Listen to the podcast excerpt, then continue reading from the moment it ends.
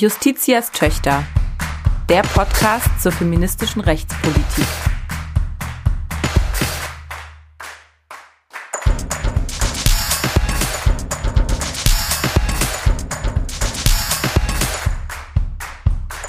Ein Podcast des Deutschen Juristinnenbundes. Herzlich willkommen zur 33. Folge von Justitias Töchter, dem Podcast zu feministischer Rechtspolitik. Wir sind Justitias Töchter. Ich bin Dana Valentina aus Hamburg und mit mir spricht wie immer Selma Gata aus Berlin. Hallo. Wir haben uns aktuell einen kleinen Schwerpunkt vorgenommen, nämlich zum Thema reproduktive Rechte, reproduktive Autonomie. Wie ihr vielleicht noch erinnern könnt, haben wir uns im Januar mit dem Thema Schwangerschaftsabbruch beschäftigt und mit den Möglichkeiten, rechtlich den Schwangerschaftsabbruch neu zu regeln. Da gab es einen sehr aktuellen Vorschlag des Deutschen Juristinnenbundes zu. Heute wollen wir uns weiter mit dem Thema reproduktive Autonomie beschäftigen, aber auf ein etwas anderes Thema im Schwerpunkt fokussieren. Wir wollen uns nämlich beschäftigen mit dem selbstbestimmten Gebären und auch mit dem Thema Gewalt in der Geburtshilfe. Ja, und da ist vielleicht vorab ähm, ganz wichtig zu sagen, dass wir nicht allzu tief, glaube ich, in Details einsteigen werden, aber natürlich uns auch darüber unterhalten werden, was eigentlich für gewaltvolle Erfahrungen gemacht werden können in deutschen Kreissälen unter der Geburt. Und ähm, das vielleicht als Warnung für diejenigen, die jetzt denken, das ist heute nicht für mich das Richtige, freuen wir uns, wenn ihr in einer anderen Folge Lust habt, ähm, wieder dabei zu sein. Über dieses Thema sprechen wir heute gleich mit zwei ganz tollen Gesprächspartnerinnen, nämlich mit der Rechtswissenschaftlerin Eva Maria Bredler und mit der Hebamme und Kultur- und Sozialanthropologin Michelle Kretschel-Kratz. Vielleicht vorab aber erstmal wie immer die Frage, warum ist das eigentlich ein Thema für einen feministisch-juristischen Podcast? Ähm, ja, Selma, warum ist es ein feministisches Thema? Vielleicht räumen wir das vor, vorweg einmal kurz ab. Ja, ähm, da weiß ich ehrlich gesagt gar nicht, was ich darauf antworten soll, weil wie kann es kein feministisches Thema sein? Du hast es ähm, einleitend ja schon gesagt. Die Frage nach selbstbestimmten Gebären ist natürlich eine, die in das Feld der reproduktiven Selbstbestimmung von eben weit überwiegend Frauen fällt und ist deswegen eigentlich ein feministisches Kernthema seit jeher und wie ich finde auch zu Recht. Und ich freue mich ehrlich gesagt total, dass wir heute einmal über dieses, wie ich finde, bislang recht unterbelichtete Thema, nämlich des Themas Gewalt in der Geburtshilfe und eben die Frage, wie ähm, wird eigentlich gewährleistet, dass ich selbstbestimmt darüber entscheiden kann, wie ich ein Kind zur Welt bringen möchte, wenn ich das denn gerne möchte. Angesprochen, Dana, ist jetzt ein Begriff, ähm, der immer wieder gefallen ist, nämlich der der Selbstbestimmung, der reproduktiven Selbstbestimmung. Und da ich ja jetzt hier mit dir die Expertin für den Autonomiebegriff im Recht eigentlich sitzen habe, Dana hat eine epochale Doktorarbeit zum Thema der sexuellen Selbstbestimmung ähm, vorgelegt. Ähm, vielleicht kannst du für uns nochmal umreißen, warum ist eigentlich Autonomie, Selbstbestimmung, Freiheit so ein feministisches Thema ja geworden, muss man eigentlich sagen. Äh, ja, weil die Bedingungen, unter denen wir Freiheit ausüben, nicht gleich sind. Also das ist, glaube ich, die kurze Antwort.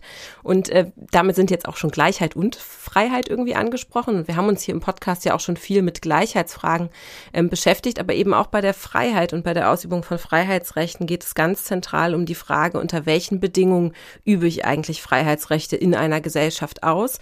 Und aus einer feministischen Perspektive lässt sich da eben auch nachschauen, welche Defizite gibt es möglicherweise, welche besonderen besonderen Gewährleistungspflichten trifft vielleicht auch äh, den Staat ähm, in Ansehung besonderer äh, Phänomene wie etwa der sexualisierten äh, Gewalt oder auch der Gewalt unter der Geburt, wie wir sie uns heute anschauen werden. Also von daher auch die Frage nach der Autonomie ist aus einer feministischen Perspektive ein absolut drängendes rechtliches Thema, eins, was wir hier im Podcast auch schon in anderen Zusammenhängen uns angeschaut haben und auf das wir auch immer wieder zu sprechen kommen. Ja, und das Gegenteil kann man so sagen, vielleicht von Freiheit ist eben der Begriff der Gewalt, also die maximale Unfreiheit.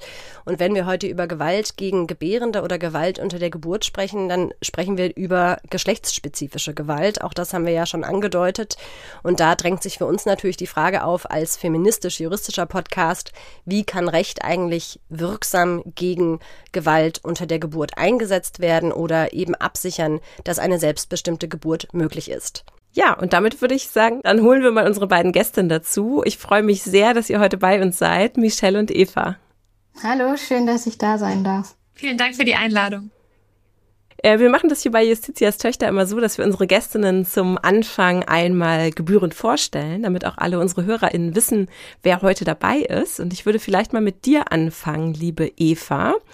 Eva Maria Bredler promoviert an der Universität Münster und zwar bei Professorin Nora Markert. Die hat dort einen Lehrstuhl für internationales öffentliches Recht und internationalen Menschenrechtsschutz. Da hast du, liebe Eva, auch von 2020 bis 2022 als wissenschaftliche Mitarbeiterin gearbeitet, nebenher an deiner Promotionsarbeit gearbeitet, die von der Heinrich Böll Stiftung gefördert wird mit einem Stipendium. Und jetzt gerade bist du uns zugeschaltet aus Oxford, wo du Gastwissenschaftlerin bist, an der rechtlichen Fakultät. Die Schwerpunkte von Eva Maria Bredler liegen im Bereich der Grund- und Menschenrechte und zwar mit einem ganz klaren Fokus auf dem Thema reproduktive Rechte. Es ist auch gerade erst vor wenigen Wochen ein ganz tolles Symposium erschienen auf dem Verfassungsblog, das Eva zusammen mit Valentina Chiofalo herausgegeben hat zum Thema Comparative Legal Perspectives on Abortion. Also auch das vielleicht etwas, was wir in den Show Notes verlinken. Und wir freuen uns heute ganz besonders mit dir zu sprechen, weil du in deiner Dissertation untersuchst, welchen Schutz Grund- und Menschenrechte gegen Gewalt in der Geburtshilfe vermitteln. Also damit eine sehr passende Expertin für unser heutiges Thema bist. Michelle, ich darf dich vorstellen. Ähm, Michelle Kretschel-Kratz ist Hebamme und Kultur- und Sozialanthropologin. Sie ist derzeit wissenschaftliche Mitarbeiterin in der DFG-Forschungsgruppe Recht, Geschlecht, Kollektivität. Du promovierst am Institut für europäische Ethnologie an der Humboldt-Universität zu Berlin zu rechtspolitischen Verhandlungen des Gebärens zwischen Arbeitskämpfen im Gesundheitswesen, Berufspolitik von Hebammen und Kämpfen um reproduktive Rechte und Gerechtigkeit. Du bist Mitglied des interdisziplinären Nachwuchsforscherinnen-Netzwerks Politiken der Reproduktion PRINA und hast in der Vergangenheit bereits geforscht und publiziert zu rechtspolitischen Kämpfen von Menschen mit Behinderung. Wir freuen uns sehr, dass ihr beide da seid und wir möchten sehr gerne sofort mit euch in das Gespräch einsteigen und wir haben das Gefühl, dass das Thema Selbstbestimmung in der Geburtshilfe und auch ja, wir haben es einleitend als das Gegenteil bezeichnet, nämlich Gewalt unter der Geburt ein Thema ist, was eigentlich alle, die mal eine Geburt gemacht haben oder bei denen vielleicht eine Geburt bevorsteht, ein Thema ist. Und mein Eindruck ist aber auch so ganz persönlich, dass dann die Dinge, von denen berichtet werden, die Erfahrungen, die gemacht werden, dass das ein sehr breites Spektrum ist. Und deswegen würden wir gerne einleiten, mit euch mal anfangen, dieses breite Feld etwas zu ordnen. Und fangen wir wirklich mal an mit dem Extrem. Ich würde gerne wissen von euch, was fällt denn für euch unter diesen Gewaltbegriff oder was ist für euch eben Gewalt in der Geburtshilfe? Und vielleicht fangen wir mal mit dir an, Michelle. Also wenn wir Selbstbestimmung sozusagen als das Gegenteil von Gewalt ähm, setzen, dann bleiben, glaube ich, ganz viele Formen von geburtshilflicher Gewalt außen vor. Denn es geht natürlich neben der Bewahrung sozusagen von der, von der Integrität der Person, die gebärt und deren ähm, und, und der Sicherstellung sozusagen, dass sie nicht verletzt wird in, in irgendeiner Form, auch um eine gute Versorgung. Also ist das ähm, die Frage, wie wir aus der Geburt herausgehen, misst sich nicht ausschließlich, leider vielleicht, oder das ist eben das große Thema, nicht ausschließlich an, an, der, an der Integrität sozusagen der Gebärenden, sondern eben auch an dem, was wir geburtshilfliches Outcome nennen. Mhm. Eva, du promovierst ja als Rechtswissenschaftlerin auch zu dem Thema Gewalt unter der Geburt. Ähm, wie beschreibst du denn dieses Phänomen? Ja, das ist ganz interessant, die unterschiedlichen Zugriffe zu hören. Also ich habe mich als Rechtswissenschaftlerin ganz schön abgekämpft zu Beginn mit dem Gewaltbegriff, weil es natürlich keinen einheitlichen gibt. Und da schließe ich an den menschenrechtlichen Gewaltbegriff an, der im Kontext von häuslicher Gewalt entwickelt wurde. Und menschenrechtlich äh, wird geschlechtsspezifische Gewalt als diejenige Gewalt beschrieben, die gegen eine Frau gerichtet ist, weil sie eine Frau ist oder die Frauen unverhältnismäßig stark betrifft und in Artikel 3 der Istanbul-Konvention sind dann alle Handlungen geschlechtsspezifischer Gewalt gemeint, die zu körperlichen, sexuellen, psychischen oder wirtschaftlichen Schäden oder Leiden bei Frauen führen oder führen können, einschließlich der Androhung solcher Handlungen, der Nötigung oder der willkürlichen Freiheitsentziehung, sei es, und das ist auch wichtig, im öffentlichen oder im privaten Leben. Also es ist ein relativ weiter Gewaltbegriff, weil eben auch nicht vorsätzliche Gewalt umfasst ist und nicht körperliche Schäden, aber zugleich ist sie nicht so weit gefasst, dass zum Beispiel auch strukturelle Gewalt äh, mit einbegriffen ist. Also äh, Form von zum Beispiel Unterfinanzierung im Gesundheitswesen und dadurch schlechten Behandlungsbedingungen oder manche sozialwissenschaftliche Gewaltbegriffe beziehen auch Diskriminierung mit ein. Das finde ich nicht weiterführend fürs Recht. Deswegen würde ich sagen, man braucht weiterhin einen individuellen Schaden. Aber es geht eben auch nicht nur um rein physische Schäden, sondern auch um psychische ähm, oder sexualisierte Schäden. Mhm. Physische ähm, Beispiele für Gewalt, was, was, das sind wahrscheinlich so die, die offensichtlichsten Konstellationen, die man sich vorstellen kann. Was wären das so für Fälle? Also von dem, was ich selber auch erlebt habe, bis zu Ohrfeigen und auseinandergedrückten Beinen. Und was, was sozusagen von den Betroffenen häufig beschrieben wird, ist eben vor allem dieses Verkabeltsein, ne? also die Situation, ähm, irgendwie links eine Blutdruckmanschette, rechts äh, eine Braunüle mit einem Tropf, dann noch die zwei äh, Kabel für das CTG, gegebenenfalls noch der Perfusorschlauch von der PDA mh, mm, und vielleicht noch ein Pulsoximeter am Zeigefinger. Jetzt habe ich sie, glaube ich, alle.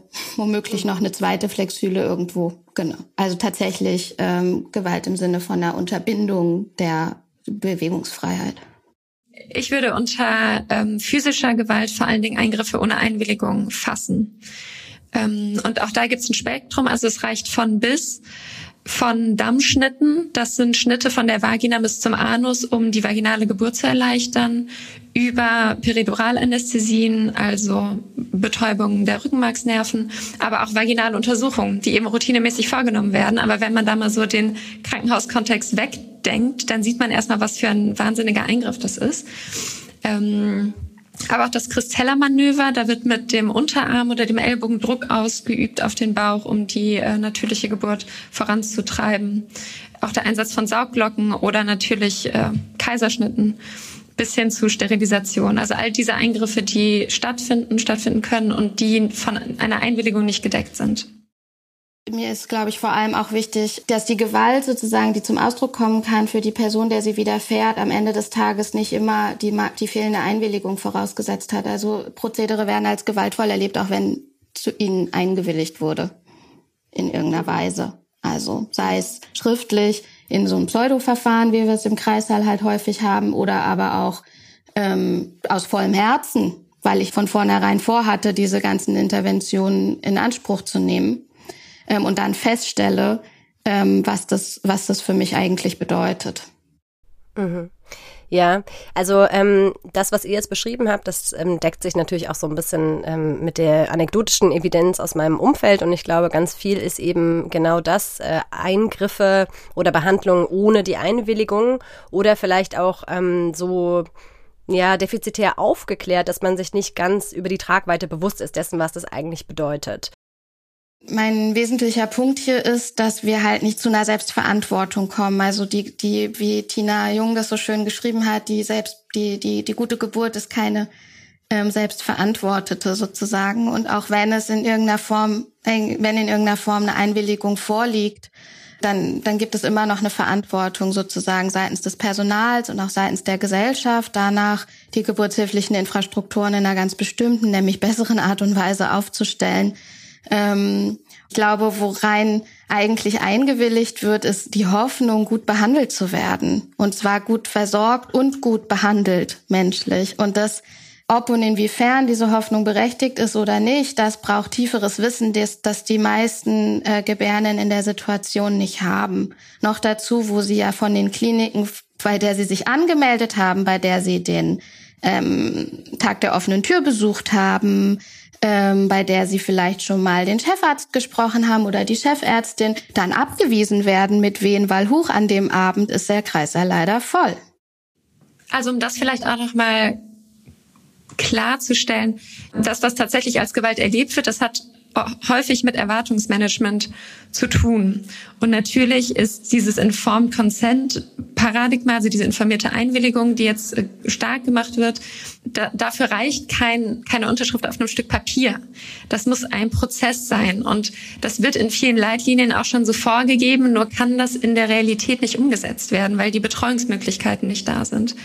Aber dass man daran festhält, dass ein Eingriff mit Einwilligung stattfinden muss, das ist schon gut. Man muss sich eben nur angucken, unter welchen Bedingungen findet eigentlich Einwilligung statt, kann sie stattfinden und wie kann man Gebärende und auch das Personal dahin führen, dass in einem Dialog und in einer Situation von Angewiesenheit vielleicht auch ja, gemeinschaftlich Entscheidungen getroffen werden, die ähm, diese tatsächlichen Bedingungen eben in den Blick nehmen.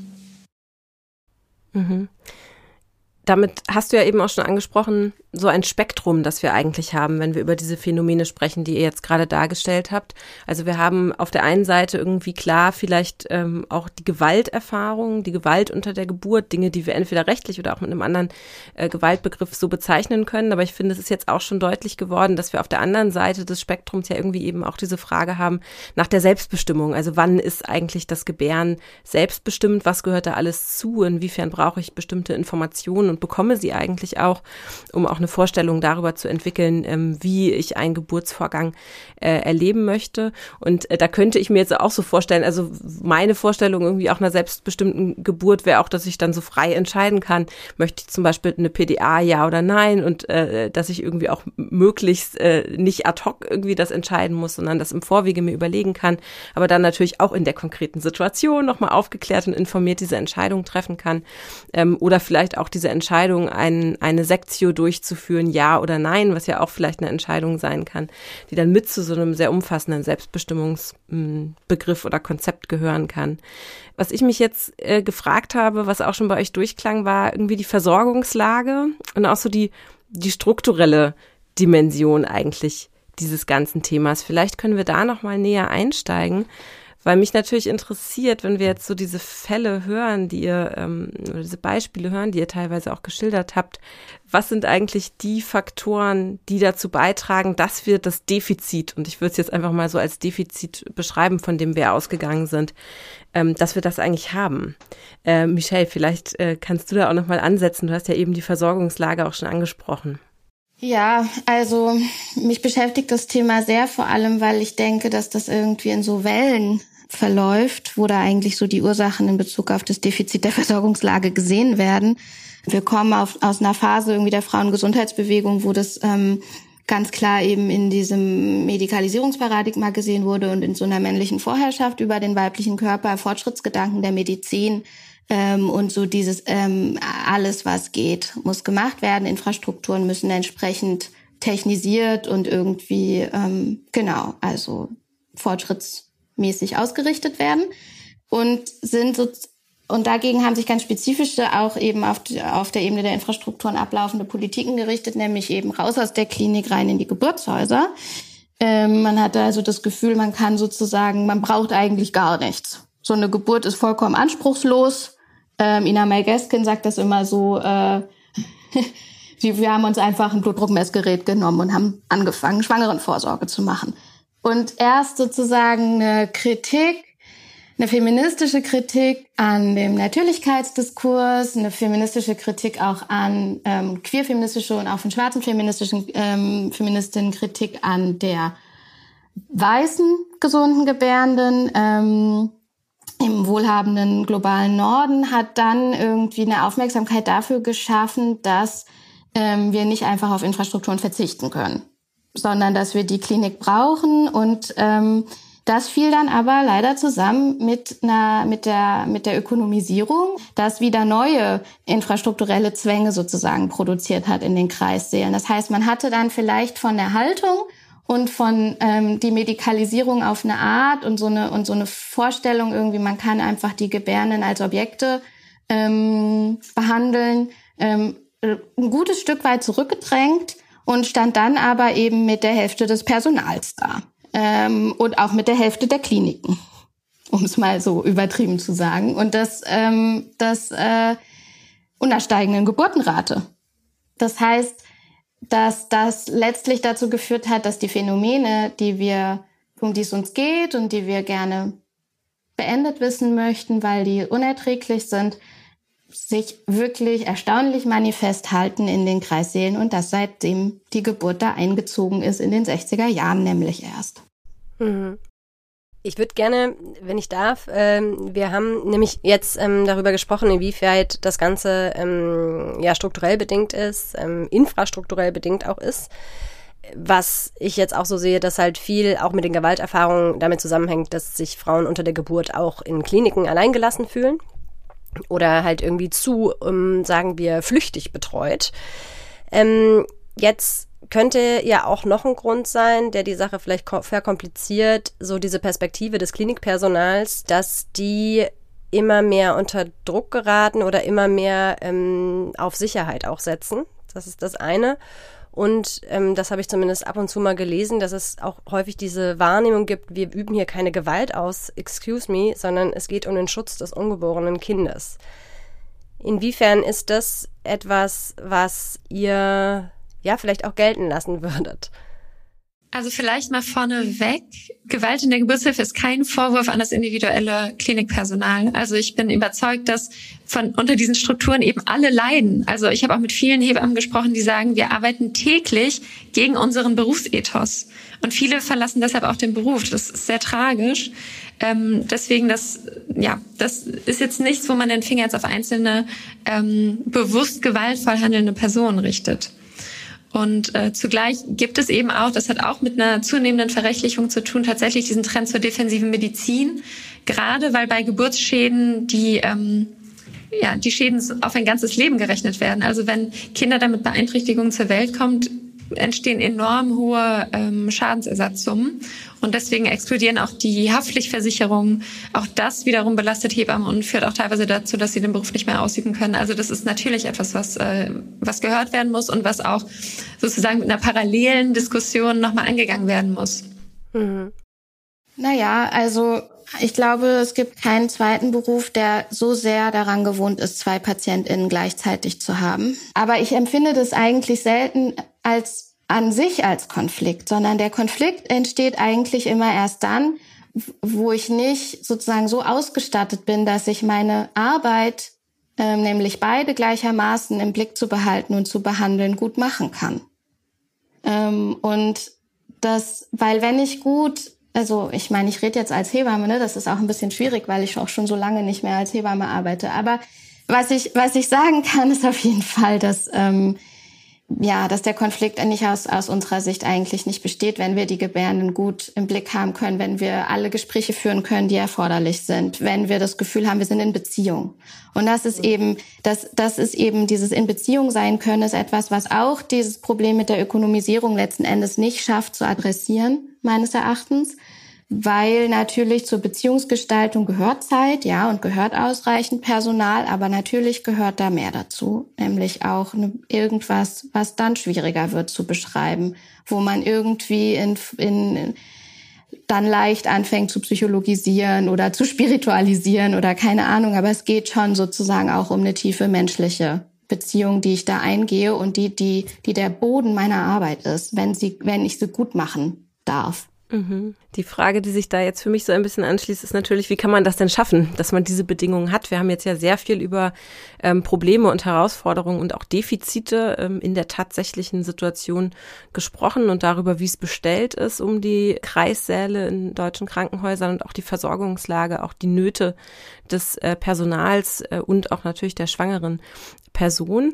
Ähm, ich würde sehr gerne äh, mit euch jetzt auch über potenzielle Lösungsansätze sprechen. Und weil wir ja hier ein Podcast sind, der sich mit rechtlichen äh, Fragestellungen und rechtlichen Perspektiven beschäftigt, äh, suchen wir die natürlich auch immer im Recht. Eva, ich habe gesehen, dass ähm, 2019 ein äh, Bericht veröffentlicht wurde von der damaligen Sonderberichterstatterin der Vereinten Nationen ähm, für Gewalt gegen Frauen, Dubravka Simonovic. Und zwar hat sie einen Bericht veröffentlicht über Misshandlung und Gewalt gegen Frauen in reproduktiven Gesundheitsdiensten mit einem Schwerpunkt auf den Themen Geburt und geburtshilflicher Gewalt. Und sie hat in diesem Bericht vorgeschlagen, wir brauchen eigentlich einen menschenrechtsbasierten Ansatz, ähm, um dieses Problem zu adressieren. Vielleicht können wir damit mal anfangen und ganz basal fragen, gibt es sowas eigentlich, ein Grundrecht oder auch ein Menschenrecht auf selbstbestimmtes Gebären? Ja, das gibt es. Und das klingt erstmal erstaunlich, äh, ist es auch. Also das war eine enorme Errungenschaft. Das hat Michelle vorhin schon angedeutet mit diesen auch queer-feministischen Kämpfen um reproduktive Selbstbestimmung so in den 80er, 90er Jahren. Das gipfelte dann im Aktionsprogramm von Kairo 1994. Und darin wurde ein Recht festgelegt auf diskriminierungsfreien Zugang zu Gesundheitsdienstleistungen, um eben eine gesunde und sichere Schwangerschaft und Geburt zu gewährleisten. Zum Beispiel in Artikel 12 des UN-Sozialpakts, der das Recht auf Gesundheit garantiert, und auch in Artikel 12 der UN-Frauenrechtskonvention, äh, der ebenfalls einen diskriminierungsfreien Zugang zum Gesundheitswesen garantiert. Und die jeweiligen Ausschüsse dieser UN-Menschenrechtsverträge haben eben auch ständig die ähm, Artikel so ausgelegt, dass sie im Sinne von reproduktiver Gesundheit und ähm, Selbstbestimmung zu lesen sind. Und das ist ein ganz wichtiger Ansatz. Also es ist natürlich immer die Frage, wie viel kann Recht eigentlich bewirken in diesen Kontexten?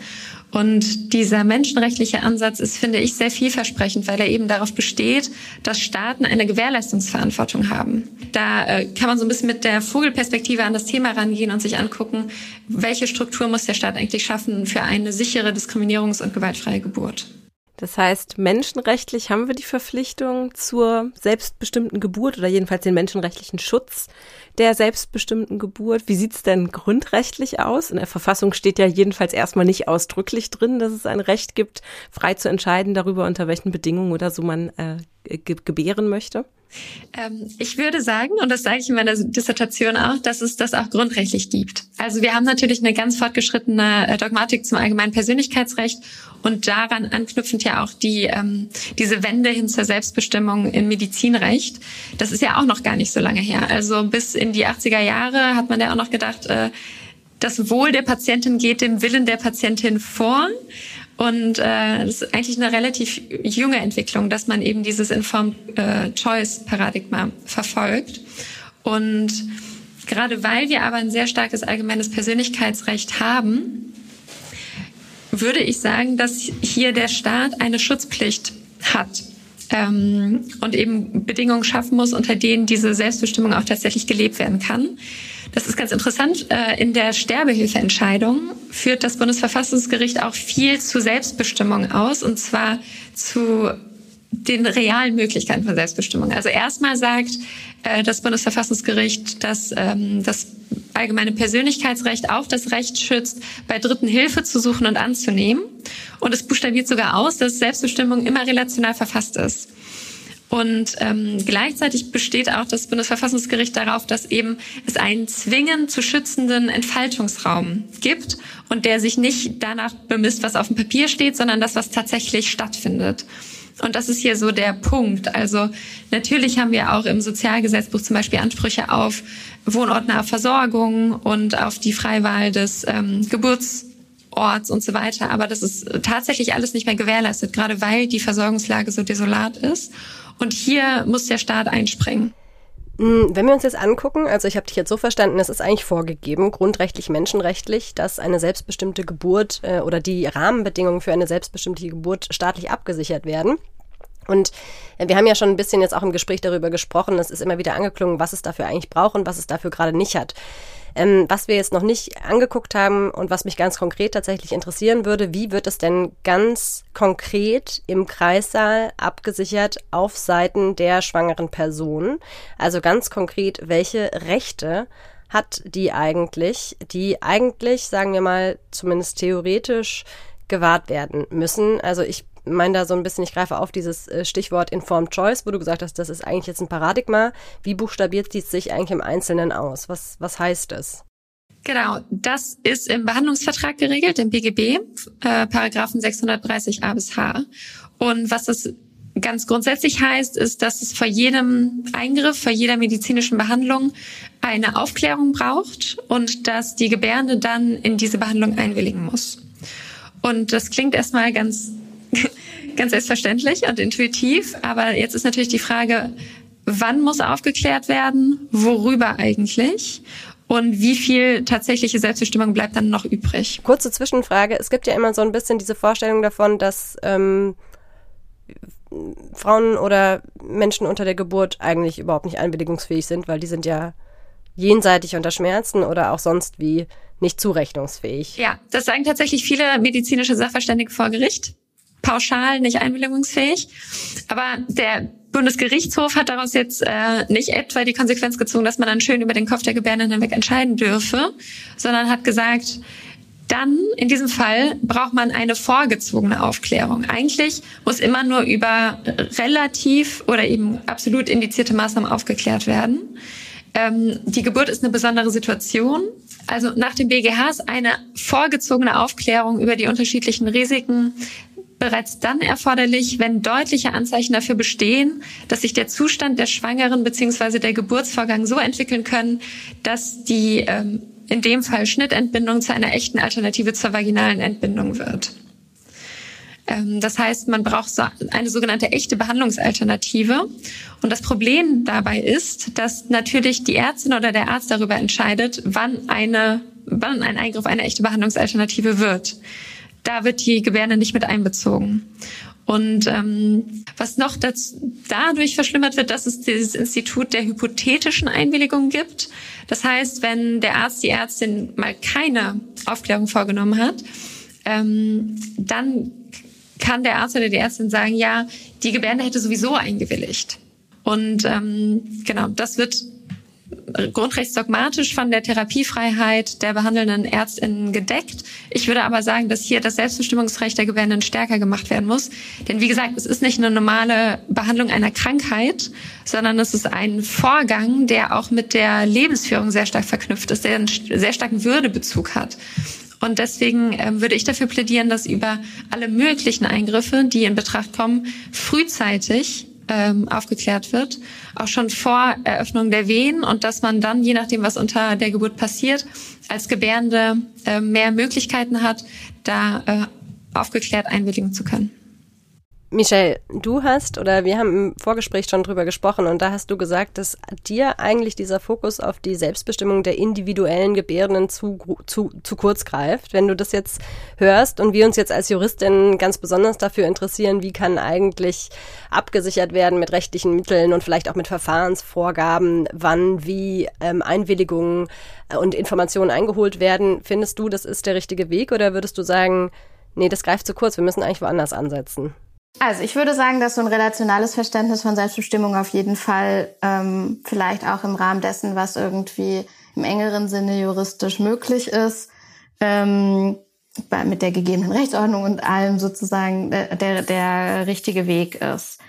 Ähm, womit ich mich beschäftige, ist, ähm, wie, wofür eigentlich gekämpft wird. Und es ist ähm, so, dass wir jetzt ja auch da große Erfolge sozusagen zu verzeichnen haben, nämlich dass das nationale Gesundheitsziel Gesundheit rund um die Geburt und darin die ähm, festgelegte Personalschlüssel, nämlich eine 1 zu 1 Betreuung während der Geburt, ähm, den Eingang in den Koalitionsvertrag geschafft hat. Das ist in Anbetracht dessen, dass wir es mit einem eigentlich juristisch vollkommen unterbelichteten Berufsstand zu tun haben, ähm, ne, also eine große, ein großer Fortschritt und ein großer Erfolg sozusagen derjenigen, die dafür gekämpft haben. Jetzt ist es aber natürlich und es eine, äh, letztlich nicht eine Politik der Rechte, sondern eine Politik der Infrastrukturen. Ne? Das stärkt die Klinik, es stärkt ähm, die Möglichkeit, ähm, der Personalfinanzierung setzt ähm, alle AkteurInnen in diesem Kontext nochmal unter Druck, irgendwie Geld für Hebammenstellen bereitzustellen. Es setzt vielleicht auch unter Druck, die Klinikhebammen dann eben irgendwann besser zu bezahlen. All solche Fragen ähm, werden da sozusagen ähm, mit bedient mit so einer Lösung. Ähm, was es nicht ist, ist eine Stärkung der Wahlfreiheit. Denn wir haben ein sozialrechtlich abgesichertes Recht aller Versicherten, ähm, aller gesetzlich Versicherten auf Wahlfreiheit des Geburtsorts. Es ist keine Stärkung der Hausgeburtshilfe, es ist keine Stärkung der Geburtshäuser ähm, oder der freiberuflichen Hebammen ähm, ich finde es doch wichtig, darauf hinzuweisen, dass da, wo wir ein eindeutiges also Selbstbestimmungsrecht verankert haben, nämlich das auf Wahlfreiheit des Geburtsortes, und zwar schwarz auf weiß, dass das nicht sichergestellt wird. Also ich nehme bis hierhin mit, wir haben ein ganz großes Versorgungsproblem, müssen aber eigentlich bei der Frage auch der Verbesserung der Versorgungslage mitdenken, wo wird dann infrastrukturell eigentlich die Versorgungslage verbessert. Und zum anderen nehme ich mit, dass wir ein ganz großes Wissensproblem eigentlich haben, was sich rund um diese Thematik auch des, äh, des Informed Consents und der Einwilligungsfähigkeit und auch der Befähigung irgendwie zur Einwilligung und auch der Befähigung zur Selbstbestimmung äh, verbirgt. Wenn wir uns jetzt nochmal vielleicht ganz konkret überlegen, wenn ich jetzt Gewalterfahrungen während der Geburt mache, was kann ich eigentlich ganz konkret dann tun, Eva? Also es gibt zunächst strafrechtliche Möglichkeiten und eben zivilrechtliche Möglichkeiten. Strafrechtlich ist jede medizinische Behandlung ohne Einwilligung eine Körperverletzung. Und ähm, es wird auch international darüber diskutiert, ob man Gewalt in der Geburtshilfe als Straftatbestand einführen sollte. Es ist in Venezuela, Argentinien, Panama, Bolivien und Mexiko schon passiert. Das äh, schließt jetzt aber wieder an unsere Definitionsfrage vom Eingang an. Die Gewaltbegriffe, die dort benutzt werden, sind sehr weit. Also da geht es um Aneignung weiblicher Körper, ähm, darum, dass es sich auf auf die Lebensqualität der Frau negativ auswirkt, diese Behandlung und so weiter. Und das führt in der Praxis dazu, dass diese Straftatbestände sehr wenig mobilisiert werden und auch die Rechtspraxis damit maßlos überfordert ist. Und ich würde generell in Zweifel ziehen, dass das Strafrecht hier das geeignete Mittel ist. Auch äh, Stichwort Carceral Feminism. Ich glaube nicht, dass es das Problem löst, einzelne ähm, ja, behandelnde medizinisches Personal deswegen vor Gericht, vor das Strafgericht zu ziehen. Die andere Möglichkeit ist eben das, äh, der zivilrechtliche Arzthaftungsprozess. Und da dann ähm, gibt es unterschiedliche Beweislasten. Vielleicht dazu noch ganz kurz. Wenn man einen Behandlungsfehler geltend machen möchte, dann äh, muss die Patientin diesen äh, beweisen. Wenn es um einen Aufklärungsfehler geht, dann liegt die Beweislast bei der Ärztin. Da muss diese sich entlasten. Und beim Aufklärungsfehler, da geht es dann darum, dass nicht hinreichend aufgeklärt wurde?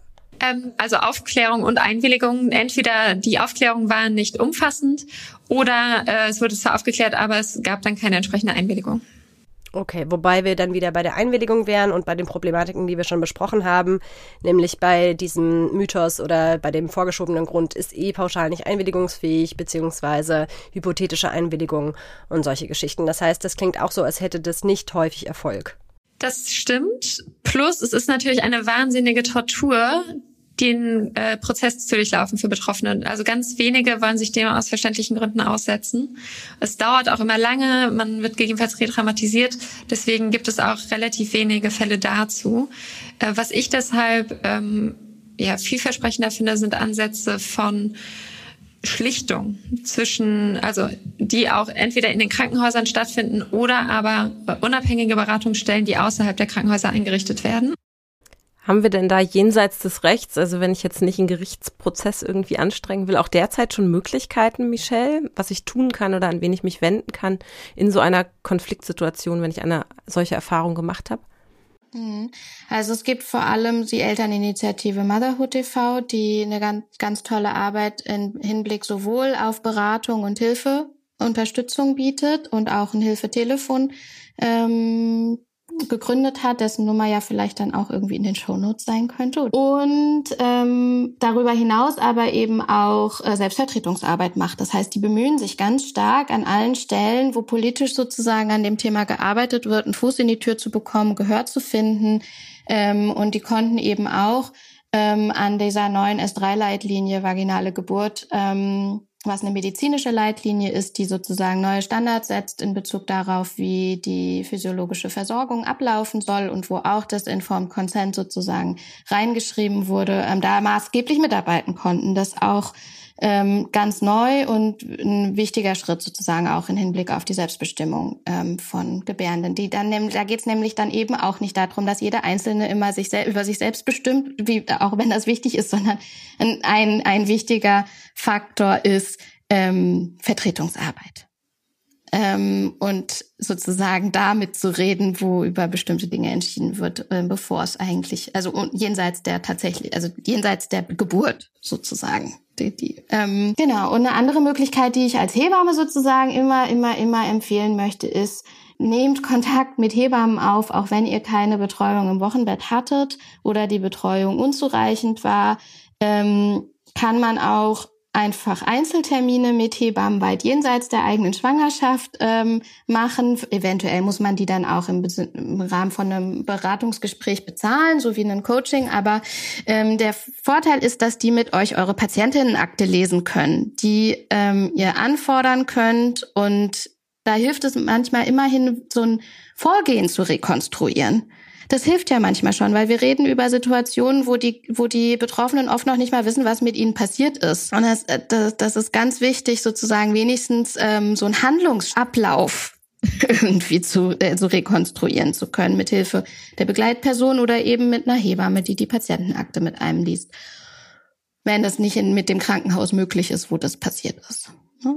Die dritte Möglichkeit sind ähm, tatsächlich äh, Betroffenen Selbsthilfe ähm, Organisationen, die dann stärker auch tatsächlich psychologisch arbeiten ähm, und ähm, da entstandene Traumata sozusagen nicht ähm, nicht langfristig mit sich herumzuschleppen, denn wir wissen, dass eben diese Situation der postpartalen Depression oder auch der der postpartalen, also nachgeburtlichen Depression und nachgeburtlichen Psychose ähm, eng mit dem Geburtserlebnis sozusagen verknüpft ist und die braucht zügige ähm, Behandlung. Und mit zügig meine ich nach zehn bis Tagen bis zwei Wochen nach der Geburt vorstellig werden, wenn das Dunkel dauerhaft größer ist als die Freude über das neue Kind.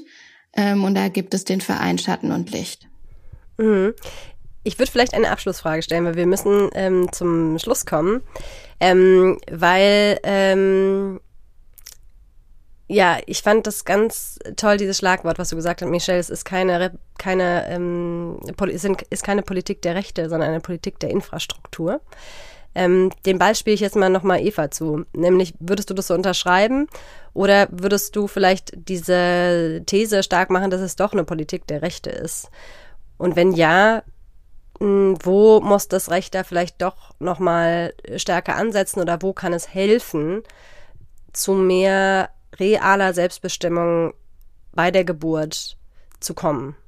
Ich würde, glaube ich, keinen Gegensatz aufmachen wollen. Ich würde sagen, es ist eine Gleichzeitigkeit von Politiken. Wir brauchen beides. Und das Recht muss sich natürlich auch seine Grenzen bewusst sein. Ich glaube, also ich bin der festen Überzeugung, dass Recht immer transformatives Potenzial hat, gerade wenn man über Grund- und Menschenrechte geht und gerade wenn man eben diese Ebene von individueller Verantwortlichkeit verlässt, was eben hier in diesem Kontext überhaupt nicht passt, sondern dann darauf guckt, welche Bedingungen müssen herrschen und was muss der Staat dafür tun. Und insofern würde ich sagen, wir brauchen eine Politik der Rechte und auch des Selbstbestimmungsrechts. Natürlich und das ist jetzt wieder so ein bisschen die Einschränkung, gibt es Grenzen, was das Recht leisten kann. Aber wenn zum Beispiel in der Rechtspraxis, wie beschrieben, die Aufklärung und Einwilligung so ausgelegt würde, dass es mehr Zeit gibt mehr Zeit unter der Geburt, um Entscheidungen zu treffen, dann ermöglicht das eben gerade dieses in Beziehung gehen, was Michelle so schön beschrieben hat.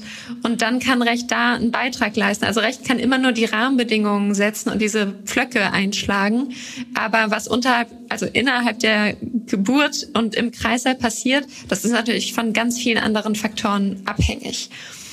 Gleichzeitig, und darüber haben wir vielleicht noch gar nicht so viel gesprochen, geht es auch nicht nur um die Ökonomisierung und um die Infrastruktur, sondern auch um soziale Normen und Stereotype unter der Geburt, die sehr wirkmächtig sind. Und das muss man vielleicht auch intersektional denken. Also es gibt einerseits eben geschlechtsspezifische Stereotype wie die aufforderungsvolle Mutter, die alles tut, damit ihr Kind gesund zur Welt kommt, auch wenn es vielleicht kein reales Risiko gerade gibt für dieses Kind. Es gibt das Stereotyp der entscheidungsunfähigen Frau, die man eben lieber nicht belasten sollte mit Entscheidungen, die noch gar nicht getroffen werden müssen. So schreibt der BGH das auch. Also er sagt wirklich, man sollte die, die Gebärde nicht belasten. Und gleichzeitig gibt es Stereotype wie migrantisierte Frauen, die ähm, denen weniger Schmerzempfindlichkeit zugeschrieben wird. Also mit einer Hebamme ähm, oder eine Hebamme, mit der ich gesprochen habe, sagte, man hört Sätze wie, ach, das ist eine Türkin, die schreien immer so. Ähm, und solche, also es sind es ist eine ganze Bandbreite von Stereotypen. Auch ähm, zuletzt gab es ein Policy Paper von der Heinrich Böll Stiftung zu Queerness und Gesundheitsversorgung, gerade reproduktiver Gesundheitsversorgung. Da findet auch viel Diskriminierung statt. Also hier braucht es auch eine Sensibilisierung einfach im Krankenhaus Und da, um jetzt wieder den Bogen zu schließen, kann äh, Recht trotzdem wirken, weil wir eben gerade aus Artikel 3 und aus den menschenrechtlichen Verpflichtungen eine Pflicht des Staates haben, solche Stereotype und Muster abzubauen. Mhm.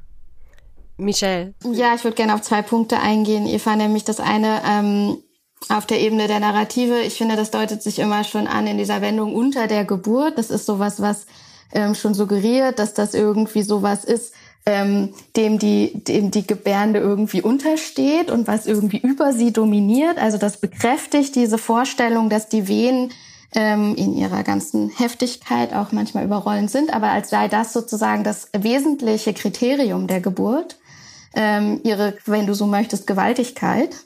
Deswegen spreche ich eigentlich immer ähm, davon während der Geburt, also was quasi während der Geburt passiert. Das andere Thema, also das Recht immer transformativ ist, da möchte ich auf jeden Fall widersprechen. Das ist, ähm, Recht ist immer ambivalent. Und was sozusagen am Ende dabei herauskommt, das bedarf ähm, empirischer Rechtsforschung, gerne auch mit ethnografischen Mitteln, die uns dann nämlich ermöglichen zu sehen, was am Ende aus so einem Recht auf die Wahl, auf Wahlfreiheit des Geburtsortes wird um das vielleicht nochmal klarzustellen, ich meinte auch nicht, dass es immer transformativ ist. Das haben wir ja leider in der Rechtsgeschichte gesehen, dass es ähm, häufig das Gegenteil ist. Aber es hat immer auch transformatives Potenzial. Und ich möchte gerne aufrufen, dass wir das nutzen.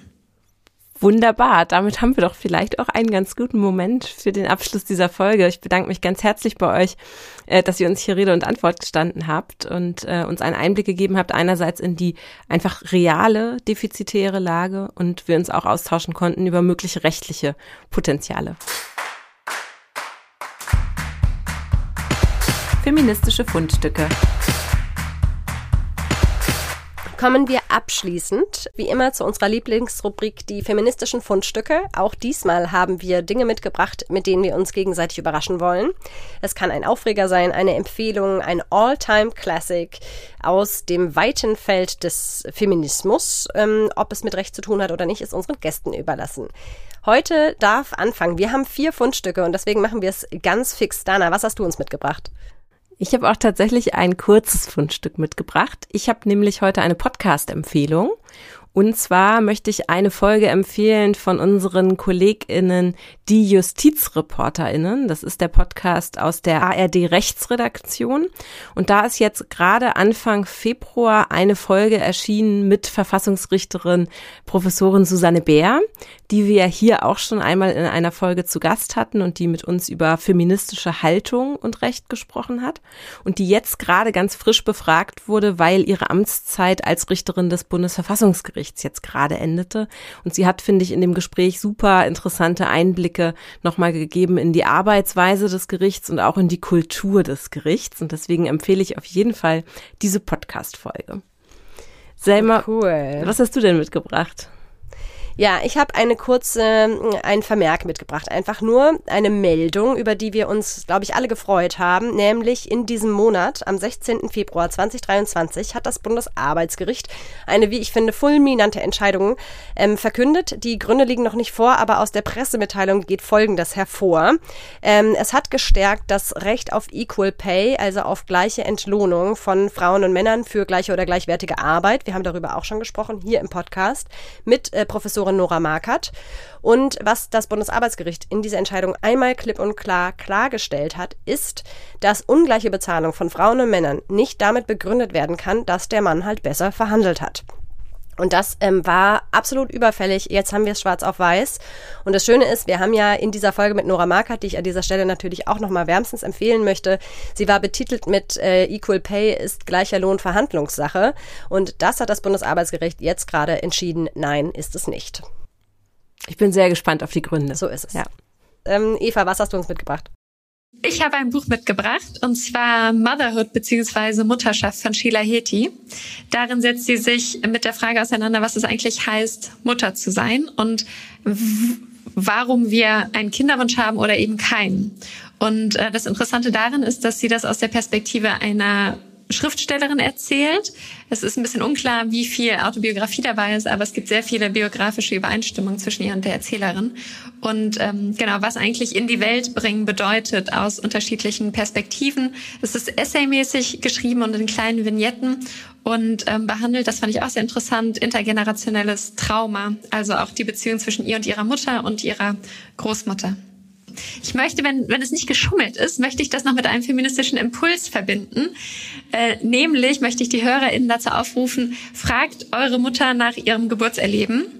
Geburt ist so fundamental und so abgefahren und wir reden irgendwie gar nicht darüber. Und ähm, um dieses Gespräch politisch und gesellschaftlich führen zu können, würde ich sagen, sollten wir vielleicht mal bei der eigenen Mutter anfangen. Wunderbar, ein spannender Impuls. Das Buch klingt auch sehr spannend. Ist es ein aktuelleres Buch oder schon ein älteres Buch? Das Buch ist von 2018. Ah ja, super. Michelle, was hast du uns mitgebracht? Ähm, ich muss gestehen, dass es mir ein ganz kleines bisschen durchgegangen ist, der Auftrag. Und ich äh, mich jetzt ganz kurzfristig beim Blick in mein Bücherregal entschieden habe für eine echte Mutter von Saskia de Costa, ähm, weil das mir die Möglichkeit gibt, auch nochmal darauf, ähm, also das ist eine, ein Roman über lesbische äh, Mutterschaft und das ist ein Roman aus der Perspektive der äh, Partnerin, die nicht selber schwanger ist und geboren hat. Das ist eine ganz selten vertretene Perspektive, ähm, die selbst in einem geburtshilflichen Kontext wenden wir uns zwar lesbischen Frauen zu sozusagen und auch ähm, queeren ähm, Konstellationen und Transschwanger Transschwangerschaften, ähm, aber immer doch dann wieder eben der Person, die tatsächlich schwanger ist. Und ähm, Väter haben ja nun irgendwie eine ganz gute Lobby inzwischen, gelten sie als äh, wichtiger Teil des Geburtsteams und nicht mehr wegzudenken. Ähm, genau, aber diese anderen Mütter, die haben die ringen noch ganz schön darum, irgendwie echte Mutter, echter Elternteil zu sein und machen da viel mit sich aus. Und ich glaube, dass wir wenig Gelegenheit hatten, jetzt im Gespräch auch auf die Vielfältigkeit eigentlich und auch intersektional unterschiedlich gelagerten Betroffenheiten irgendwie im Einzelnen nochmal einzugehen.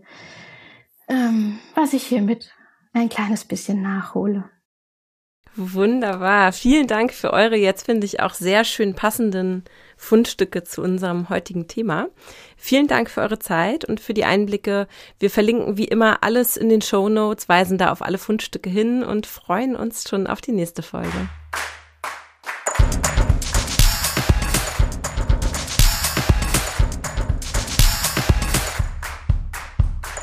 Ein Podcast des Deutschen Juristinnenbundes.